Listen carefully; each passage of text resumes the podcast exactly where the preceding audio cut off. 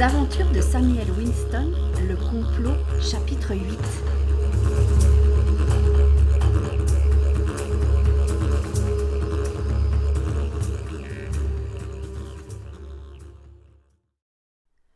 S'il vous plaît, supplia presque Samuel, elle comprendra. Nous ne partirons pas tant que vous n'aurez pas délivré le message, insista Alice. Ils entendirent une voix venant du fond de la maison. Suzanne. Pour l'amour du ciel, fermez cette porte. Je ne supporte pas les courants d'air. Qui est-ce? Oui, madame. Elle regarda encore les deux visiteurs, elle leva les yeux au ciel. Attendez, je vais voir ce que je peux faire. Alice et Samuel s'assirent sur un long banc. Au bout de quelques minutes, la porte s'ouvrit avec fracas. Samuel C'est bien toi? Oh, je suis bien contente de te voir Quand elle vit Alice, elle se redressa, lissa sa robe, remit de l'ordre dans sa coiffure et tendit la main. Euh, Lady Hastings, à qui ai-je l'honneur? Alice West, sage-femme. Euh, je pense que vous vous êtes trompée. Je n'ai pas besoin de vos compétences. Enfin, pas avant longtemps, j'espère. Lady Amelia, l'interrompit Samuel, nous sommes ici parce que nous avons besoin de votre aide. Euh, vraiment? Oui, c'est une question de vie ou de mort. Ouh Tu viens piquer ma curiosité, Samuel. Entrez. Suzanne, vous ferez porter le thé dans le petit salon. En entrant dans le hall d'entrée, Samuel ne savait pas où donner de la tête. Un immense escalier en marbre trônait en face de l'entrée. Il était orné de chaque côté de pots qui débordaient de fleurs. Des tableaux, des sculptures, des tapis persans venaient habiller cette pièce. Ils suivirent Lady Amelia et entrèrent dans le petit salon. Euh, il est presque plus grand que la pension des Baker, pensa Samuel. De grandes baies vitrées donnaient sur un parc bien entretenu. Plus loin, en contrebas, on pouvait deviner la Yara qui s'écoulait. Suzanne arriva peu après avec un plateau sur lequel étaient posées trois tasses en porcelaine, une théière et des assiettes remplies de petits sandwichs aux concombres, des scones avec de la confiture et de la crème.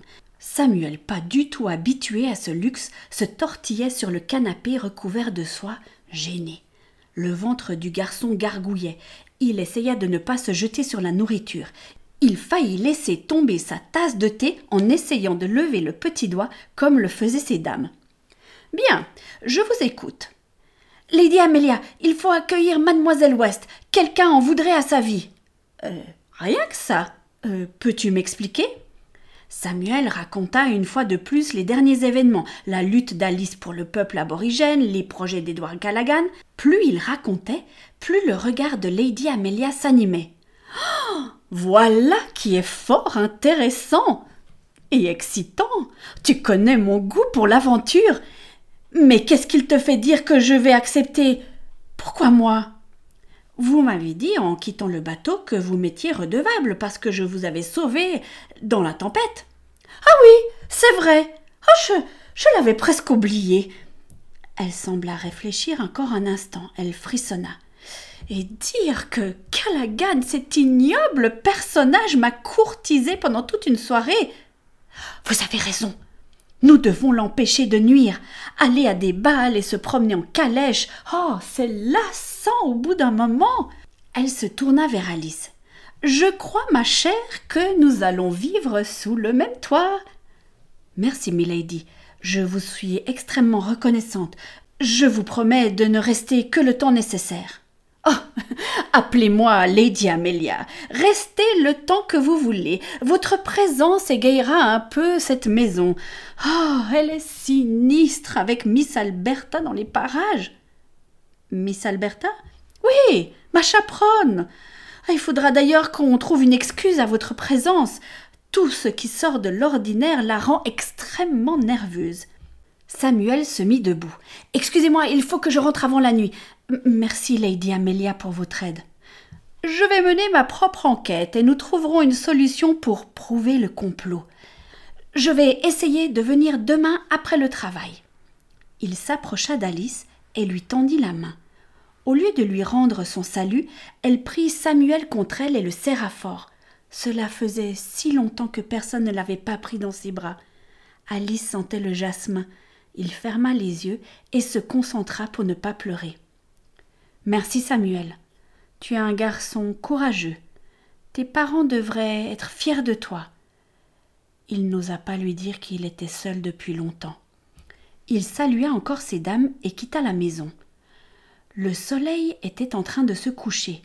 Comme il ne se trouvait pas très loin à pied du journal, il décida d'aller voir si Henry s'y trouvait toujours. Il s'engagea sur Collins Street. Il faisait de plus en plus sombre. Lorsqu'il arriva non loin du journal, il vit qu'il y avait encore de la lumière dans la pièce. La rue était presque déserte. Quand tout d'un coup, une main se plaqua sur la bouche de Samuel, l'empêchant presque de respirer. Il se débattit, mais la poigne de l'homme était beaucoup trop solide pour espérer s'échapper. Samuel essaya encore de crier et de mordre, mais l'homme le souleva, comme s'il pesait trois plumes, et l'entraîna dans la rue sombre. Il y avait là un chariot attelé à un cheval. L'homme sortit un mouchoir de sa poche et le mit dans la bouche de Samuel. Il lui attacha les mains à l'aide d'une cordelette qu'il fixa solidement à l'intérieur du chariot. Quand il eut fini, l'homme chuchota. Si tu essayes de faire quoi que ce soit pour t'enfuir, je te tue. C'est compris? Samuel, terrorisé, fit oui avec la tête pour montrer qu'il avait bien compris. Des larmes coulaient sur ses joues. Il se recroquevilla en essayant de ne pas céder à la panique. L'homme monta sur la banquette du chariot, fouetta le cheval et ils partirent. Samuel savait que les rues de Melbourne n'étaient pas sûres le soir. Il y avait toujours des histoires qui circulaient sur des disparitions de personnes, mais on pensait que cela arrivait toujours aux autres. Pourquoi lui? La peur qui s'était infiltrée dans tout son corps l'empêchait de réfléchir. Il se rendit compte en regardant par-dessus le chariot qu'ils étaient en train de se diriger à l'extérieur de la ville.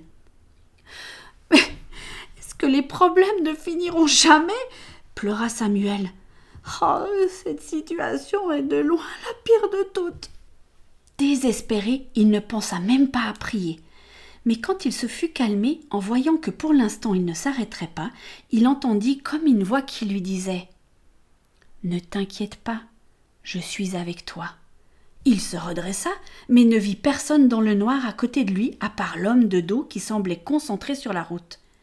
Il se recoucha sur le dos. Le ciel clair était extraordinaire cette nuit-là. Des millions d'étoiles brillaient et la voie lactée illuminait le ciel de sa traînée blanche. Je suis avec toi et je sais ce que je fais, reprit doucement la voix au fond du cœur de Samuel. Qui me parle? pensa Samuel. Tu ne reconnais pas ma voix? Depuis le temps, tu devrais. Dieu? C'est toi? Oui. Bah, regarde dans quel piège je suis tombée, je sais même pas s'il va me laisser la vie sauve. Ah, bah, t'aurais pu quand même éviter ça. Fais-moi confiance. Pas un seul de tes cheveux ne tombera de ta tête sans que je le veuille. Ah, super Ça me fait une belle jambe Pour l'instant, c'est un peu plus que mes cheveux qui sont en train de tomber Samuel était fâché, déçu et terrifié. Dieu? Dieu? Mais la voix sembla s'être envolée. Il donna un coup de pied dans le chariot.